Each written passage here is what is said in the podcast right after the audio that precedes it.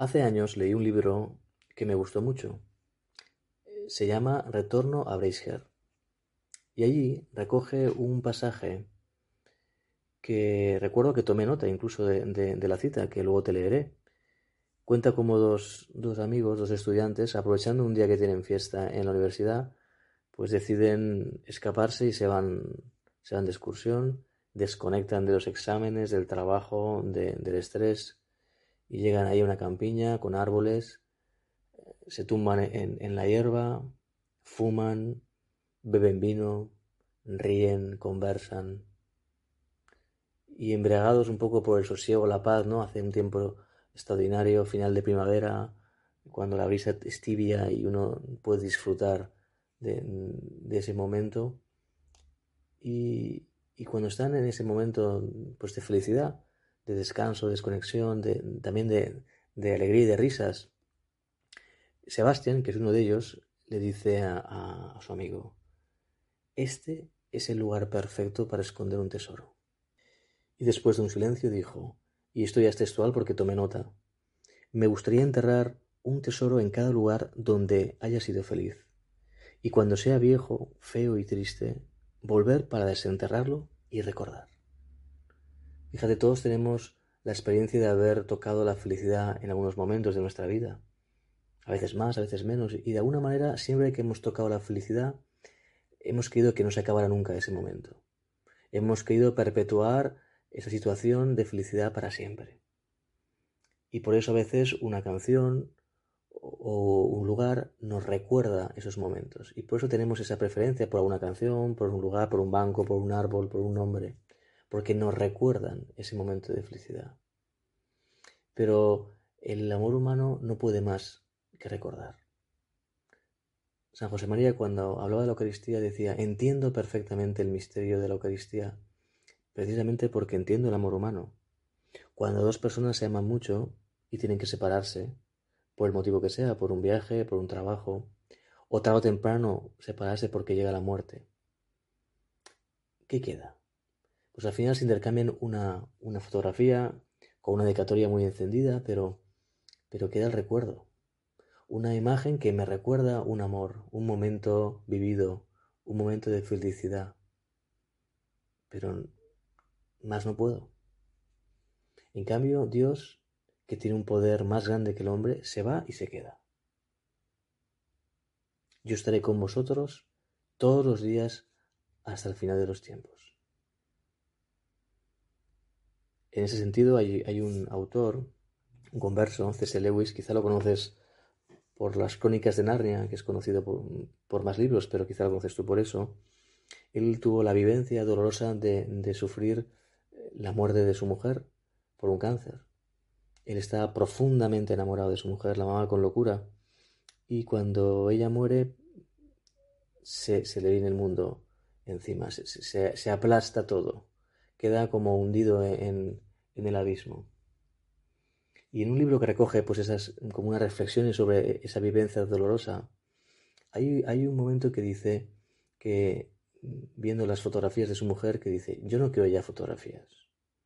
Yo no quiero fotografías de mi mujer, se llama Helen, no quiero fotos de Helen. La quiero a ella. No quiero algo que se parezca a Helen, la quiero a ella de carne y hueso. No quiero algo que me recuerde a ella, la quiero a ella. De alguna manera, esa necesidad de poder perdurar en el amor la encontramos en la Eucaristía. Y además, en la Eucaristía, es decir, cuando nuestro, nuestro amor se une al amor de Dios en la Eucaristía, todos los demás amores también perduran. En ese sentido, San José María decía que cuando lleguemos al cielo, y la Eucaristía es un avance del cielo en la tierra, dice, en, en el amor con mayúscula, encontraremos también todos los amores limpios y nobles de nuestra vida. Todos los cariños humanos que hemos tenido en la vida nobles estarán ahí. Amigos, amigas, nuestros padres, hermanos, primos. Y no solo será un recuerdo, sino que será presencia. Y además en el cielo será una presencia de carne y hueso, no solo espiritual. Pero de alguna manera escondida, de alguna manera velada, esa capacidad de perdurar en el amor la podemos vivir en la Eucaristía. en la misa. En la Eucaristía se ha quedado no un recuerdo, no una imagen, no una fotografía, sino se ha quedado Él mismo, con su cuerpo, con su sangre, con su alma y con su divinidad. Y, te aseguro que si te metes por ese misterio, que un misterio no es algo que no se puede entender, sino que es algo que no se acaba de entender nunca, que siempre se puede profundizar más. Si te metes por ese misterio, te aseguro que tu corazón cada vez estará más lleno de amor. Y en ese corazón de Cristo podrás hacer que todos tus amores sean eternos. Porque el que come mi carne y bebe mi sangre, no morirá tendrá vida eterna. Fíjate, la Eucaristía es lo que nos permite poder perpetuar nuestro amor, nuestra vida, porque una vida sin amor no es vida. Vamos a pedir a la Virgen María, la Madre de Dios, que nos abra los ojos para ver la presencia invisible pero real de Cristo en Eucaristía, con los ojos del alma.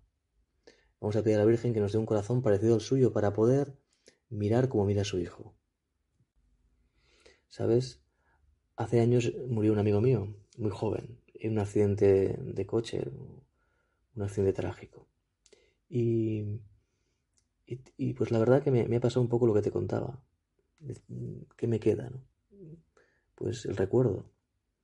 El recuerdo y, la promesa de que un día volveré a verle, pero, pero cuando voy en coche y aparece una canción que siempre me, me ha recordado a él, mi memoria siempre vuelve a, a esos momentos, a esa amistad. Pero ya te digo, no me conformo con un recuerdo. Y por eso, mm, en, el cielo, que con la misericordia de Dios espero llegar, confío poder volver a verle. Y, abrazarle y fumar con él y tomarme un vaso de vino y reírme. Y eso además para siempre, para siempre, para siempre. Y eso porque Dios existe, porque Cristo me ama y en su amor están todos los amores. Te dejo la canción.